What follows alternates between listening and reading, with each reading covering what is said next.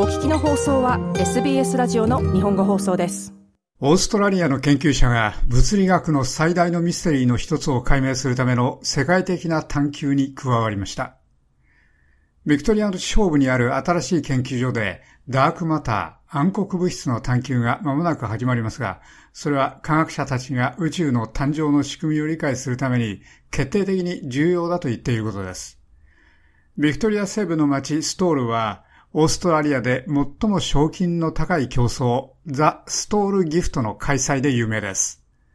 しかし今メルボルンから230キロ離れたストールは科学的な競争で大きな役割を演じようとしており、研究者たちが我々の宇宙が何からできているかを理解しようとしています。スインバン大学のジェフ・ブルックス教授の説明です。我々が宇宙の質量を説明できないことを知ってから今や随分経ちました。宇宙の底でキラキラ輝いている星など全てを見てそれを合計してもそれは宇宙の物理学を説明しません。我々が説明できない質量のおよそ80%余りと思われますが我々はこれをダークマターと呼んでいます。ブルックス教授でした。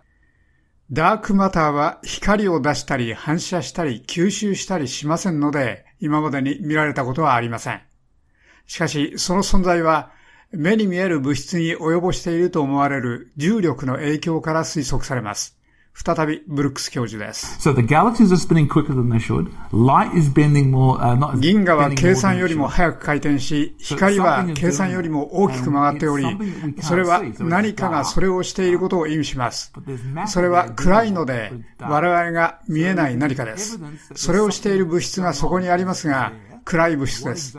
何かが起きているという証拠がそこにあります。しかし、その正確な本質が正確に何かということはまだわかりません。ブルックス教授でした。ストール近郊の地下の研究所にその秘密があるかもしれません。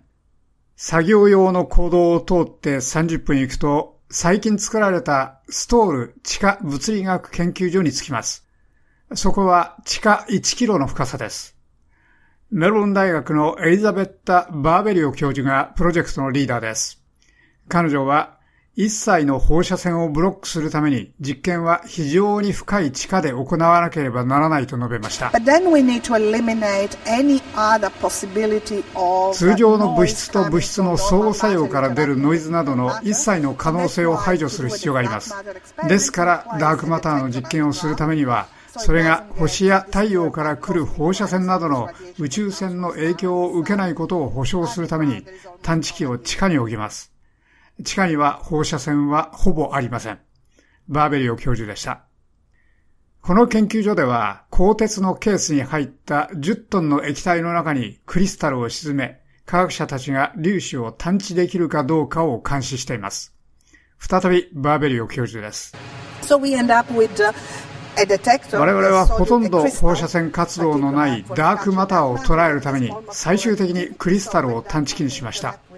つまり、ダークマターとクリスタルが相互に作用すると光が見えます。それがダークマターです。バーベリオ教授でした。この研究所は18メートルの高さで一部岩肌が露出していますが、照明は十分です。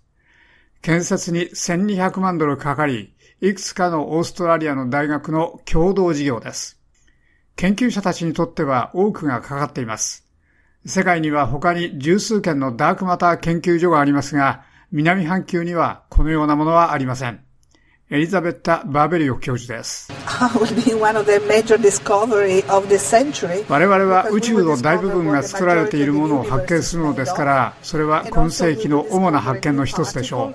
う。我々は新しい粒子を発見し、我々の知らないその特性を発見します。そうすれば、我々は物理学の新しい分野に入り、宇宙の理解についての新時代に入るでしょう。バーベリオ教授でした。10年余り前にこの近郊の閉鎖が心配された後、ノーザン・グランピアンシャイアが科学研究のためにこの近郊を提案しました。マリー・エマーソン村会議員は、その研究所をこの段階にすることに向けて一生懸命働き、陳情したと述べました。それはストールとノーザングランピアンシャイアを世界地図に載せます。我々が南半球の地下1000メートル、真下に1000メートルに唯一の地下物理学研究所を持っているという事実は人々の想像をかき立てることです。エマーソン議員でした。彼は人口8000人のこの小さな町が、この地方の研究の震源地になるよう希望しています。それが我々が望んでいることで、それが我々のコミュニティのためになるところでしょう。これは長続きし、我々のコミュニティに来て、地下でその研究をする研究者が増えます。それは何かものすごいことの始まりです。エマーソン議員でした。以上、SBS ニュースのショーン・ウェールズのレポートを長尾久明がお伝えしました。